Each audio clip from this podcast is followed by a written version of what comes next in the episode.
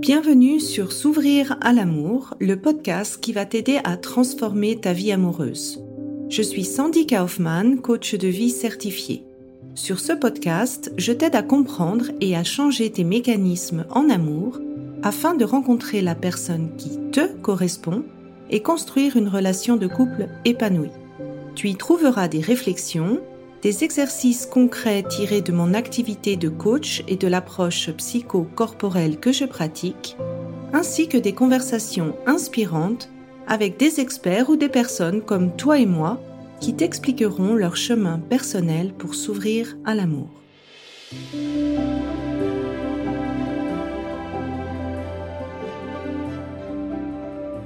Tu écoutes l'épisode 51 Est-ce que mes attentes en amour sont réalistes? Le thème des attentes génère souvent beaucoup de questionnements de votre part et donc j'avais envie de couper en deux épisodes le thème des attentes. Donc dans cet épisode, je vais couvrir l'aspect d'évaluation. Est-ce que mes attentes en amour sont réalistes ou pas? Et plus tard dans l'année, je ferai un épisode sur le fait est-ce qu'on peut finalement avoir des attentes? Parce que souvent dans le développement personnel, on nous dit mais on ne doit pas combler nos besoins soi-même plutôt que l'autre. Et je trouve que cette expression-là en fait fait souvent pose souvent une problématique dans la relation de couple parce qu'il y a une dépendance qui est saine et qui est inévitable. Et dans ce cadre-là, oui, c'est tout à fait normal de communiquer ses attentes et ses besoins. Euh, en attendant l'épisode, je te mets dans les notes l'article que j'ai écrit à ce sujet si tu as envie de l'approfondir. Avant de rentrer dans le vif du sujet, je t'invite à t'inscrire à mon prochain workshop gratuit qui va commencer le 12 février et qui s'appelle Comment faire pour que ta relation marche. Et là, bien sûr, on va approfondir le thème des attentes. Tu vas également pouvoir me poser tes questions et j'y répondrai. Euh, j'aime bien quand c'est interactif. Donc, inscris-toi. Je te mets le lien dans les notes de l'épisode. Généralement, ce questionnement sur les attentes, il arrive dans plusieurs cas de figure. Le premier, c'est ça fait un moment que tu es célibataire et puis tu te dis ah mais c'est peut-être à cause de mes attentes, j'attends trop de l'autre et c'est pour ça que je trouve personne ou la remarque vient de ton cercle amical ou familial. Ça peut être le cas où ton partenaire te dit non mais là t'en veux toujours plus, tes attentes sont trop élevées. Ou bien ça peut être dans d'autres cas où tu te dis ah je m'ennuie vite dans la relation et, c'est plus comme avant. Euh, est-ce que j'attends trop du couple? Est-ce que c'est juste de, de, de, vouloir que cette effervescence en fait reste dans le couple? Et donc, plutôt que de dire quelles sont les attentes qui sont réalistes, j'avais envie dans cet épisode de te proposer l'inverse, c'est-à-dire de décortiquer avec toi les différents éléments qui peuvent faire que tes attentes soient irréalistes. Alors, le premier élément, c'est la recherche de la licorne. Ce terme, je l'ai repris d'un chasseur de tête qui m'a dit, bah, moi, mon métier, en fait, c'est de rechercher des licornes.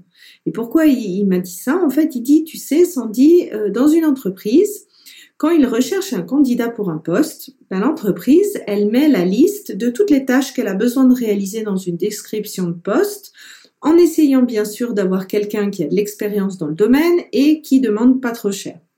Et par conséquent, c'est souvent un candidat qui a peu de chances de vraiment exister, d'où la recherche de licorne. Et j'ai trouvé qu'il y avait un fort parallèle avec la recherche d'un partenaire. Souvent, ce qui se passe, c'est qu'on fait cette fameuse checklist en disant bah, j'aimerais que mon partenaire soit ci, comme ça, attentionné, carrière, euh, physiquement comme ça, etc. Et ici, souvent, cette euh, liste, si on ne prend pas le temps de se poser les bonnes questions, elle contient beaucoup de contradictions intérieures, beaucoup de choses qu'on n'a pas pris le temps de clarifier avec soi-même.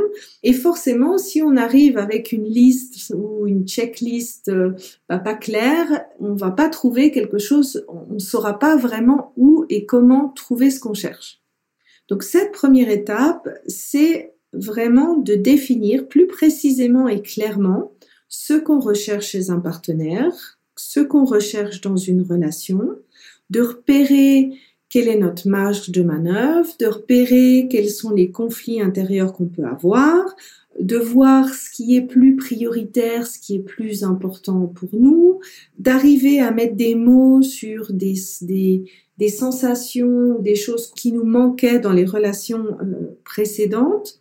Et cette liste-là, c'est pas une checklist d'évaluation, mais c'est plutôt une guidance pour nous aider à évaluer la personne qu'on a en face et voir et décider consciemment si cette personne ou les différences que cette personne a par rapport à notre idéal, est-ce qu'on est prêt à l'accepter ou pas. Je dirais que c'est la grande majorité du cas de figure qui rend des attentes Je donne l'exemple un peu euh, typique d'une personne qui a besoin d'admirer euh, quelqu'un dans le travail, euh, mais par contre, elle, elle voudrait en fait que cette personne ait un super équilibre vie pro, vie perso, et puis que s'ils envisagent d'avoir des enfants, que ce soit pas un problème pour réduire le temps de travail de manière drastique. Je dis pas que c'est impossible, mais c'est la marge dans chacun de ces critères et c'est l'importance de chacun de ces critères qui peut rendre ces trois critères difficiles à trouver en même temps. Et c'est là où ça prend, où ça vaut la peine de se poser ces questions en amont pour avoir une vue claire de ce qu'on recherche, de ce qui est plus important pour nous ou pas. Et cette étape-là, elle fait partie de mon programme S'ouvrir à l'amour parce que la plupart d'entre nous avons des conflits intérieurs à ce sujet. Le deuxième cas de figure, c'est si euh, quand tu étais plus jeune, il t'a manqué un modèle de couple qui fonctionne, soit parce que tes parents se sont euh, séparés très tôt, ou bien si tes parents étaient en couple, ils n'étaient pas pour toi un modèle qui fonctionnait parce que soit ils se disputaient, soit ils n'avaient pas une, une, réelle complicité entre eux, c'était plutôt un couple fonctionnel que amoureux. Et le fait de ne pas avoir eu de modèle de couple qui fonctionne, qu'est-ce que ça peut faire? C'est que ça peut laisser la place à de fausses idées qu'on se fait du couple. Moi, c'était euh, mon cas euh, parce que mes parents ont divorcé, j'avais trois ans et demi. Et donc, euh, si tu veux, moi, mon modèle de couple, bah, je l'ai fait par les séries télé, parce que je voyais de l'extérieur des couples qui m'entouraient. Et forcément, c'était pas forcément la réalité. Alors, les, les fausses idées qu'on peut se faire en n'ayant pas eu de modèle assez euh, fonctionnel ou, qui était un idéal pour nous, il y en a plusieurs. Le premier qui arrive souvent, c'est de se dire ah mais ce sentiment amoureux du début, euh, ça doit durer dans le temps, euh, c'est le signe que j'aime l'autre et quand ça diminue, ben, ça veut dire que c'est la fin. Or, euh, on sait maintenant que ce sentiment amoureux, c'est lié à euh, la production de certaines hormones et que au bout d'un moment, quand tu es euh, depuis quelque temps avec la personne en couple, eh ben, sa présence ne génère plus de sécrétions supplémentaires. Donc c'est normal au bout de quelque temps que ce sentiment un peu diminue et ça ne veut pas forcément dire que tu n'aimes plus la personne. Une autre idée qui peut arriver assez souvent, c'est le fait de dire ah mais moi si je suis attirée par une autre euh, personne, physiquement, émotionnellement, intellectuellement, ça veut dire que j'aime plus mon partenaire, alors que euh, le sentiment euh, d'attraction, lui, il ne sait pas que tu es en couple, donc il continue de fonctionner également quand tu es en couple. Une autre idée qui arrive assez fréquemment, c'est de se dire ah ben si je, sens que je m'éloigne ou si je vois que l'autre euh, s'éloigne, je vois que c'est la fin, alors que finalement le couple c'est des phases d'attachement, de détachement, de connexion, de déconnexion. C'est ces mouvements-là qui sont nécessaires pour faire perdurer euh, le couple et c'est tout à fait normal. Ou bien euh, on se dit, bah voilà, ouais, je, m'ennuie dans mon couple, ou je regrette parfois ma vie de célibataire, ou j'ai envie d'être seule. Alors ça veut dire que la relation va mal ou que c'est pas le bon. Alors qu'en fait, le couple, c'est qu'une cerise sur le gâteau de ta vie et ce n'est pas ta vie. C'est-à-dire que c'est pas au couple d'être une animation à ta vie et de, donner la direction de ta vie. C'est toi qui donnes le parfum de ta vie et le couple sera toujours qu'un bonus euh, en dessus euh, de ça.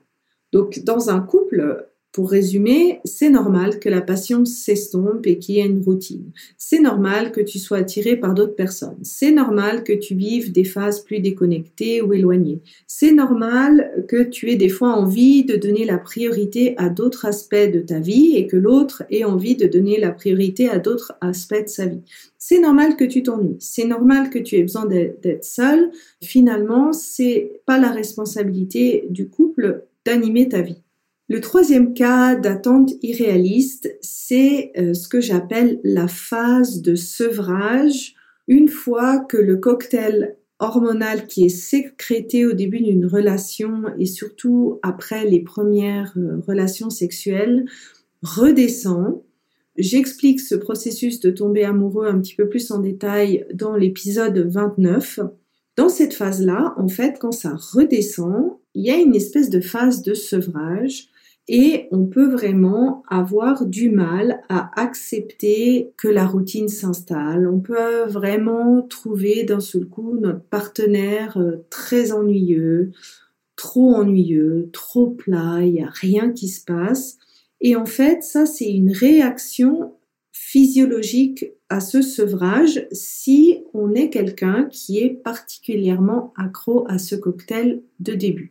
Je l'ai répété assez souvent, en fait, ce cocktail de début, il est également influencé par notre passé. Si on a été habitué à vivre beaucoup de hauts et de bas, finalement, la normalité est ennuyeuse et on va rechercher ce chaos. Et en fait, dans ce troisième cas, c'est vraiment ce qui va se passer, c'est qu'on va d'un seul coup avoir envie de d'auto-saboter la relation, de de, créer des problèmes en mettant des attentes euh, irréalistes, en redemandant à nouveau d'autres choses pour recréer du chaos, pour recréer du mouvement et à nouveau ressentir à nouveau du, un sentiment amoureux vis-à-vis de l'autre. Donc j'espère en fait que ces trois critères t'auront aidé à identifier si tes attentes sont réalistes ou pas. Et si tu t'es pas reconnu dans ce que je viens de dire précédemment, ça veut simplement dire que tes attentes sont réalistes. Et moi, je t'encourage vraiment à lire cet article. Est-ce que je peux avoir des attentes? Pour que tu puisses voir en fait quel est le problème potentiel des attentes, quelle est la partie des besoins que tu dois euh, combler toi-même, quelle est la partie que c'est normal de demander à, son conjoint et euh, surtout la manière de le faire. J'espère que cet épisode t'a plu et je me réjouis d'échanger avec toi sur Instagram ou dans les commentaires de ce podcast. Au revoir. Si tu apprécies ce podcast, la meilleure façon de m'encourager est de me laisser une revue sur Apple, Spotify ou de transmettre cet épisode à une personne de ton entourage. Et si tu es prête à t'ouvrir à l'amour et à transformer ta vie amoureuse, je t'invite à rejoindre mon programme de coaching S'ouvrir à l'amour ou de consulter mes programmes d'auto-coaching en ligne. Tous les détails se trouvent sur mon site sandykaufman.ch. Et n'oublie pas, il n'y a que tes peurs qui te séparent de l'amour.